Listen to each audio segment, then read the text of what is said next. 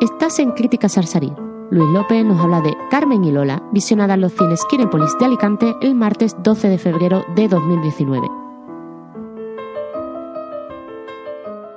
Por fin he visto Carmen y Lola, una de las películas con más nominaciones a los premios Goya, un total de ocho, de la que acabó teniendo mejor dirección Nobel para Dante Echevarría y actriz secundaria para Carolina Juste. La película, la verdad es que empieza bastante mal. Parece una película de los 90, una película social española de los 90, con actuaciones de corto amateur y una narrativa un poco anticuada, pero poco a poco va cogiendo fuerza.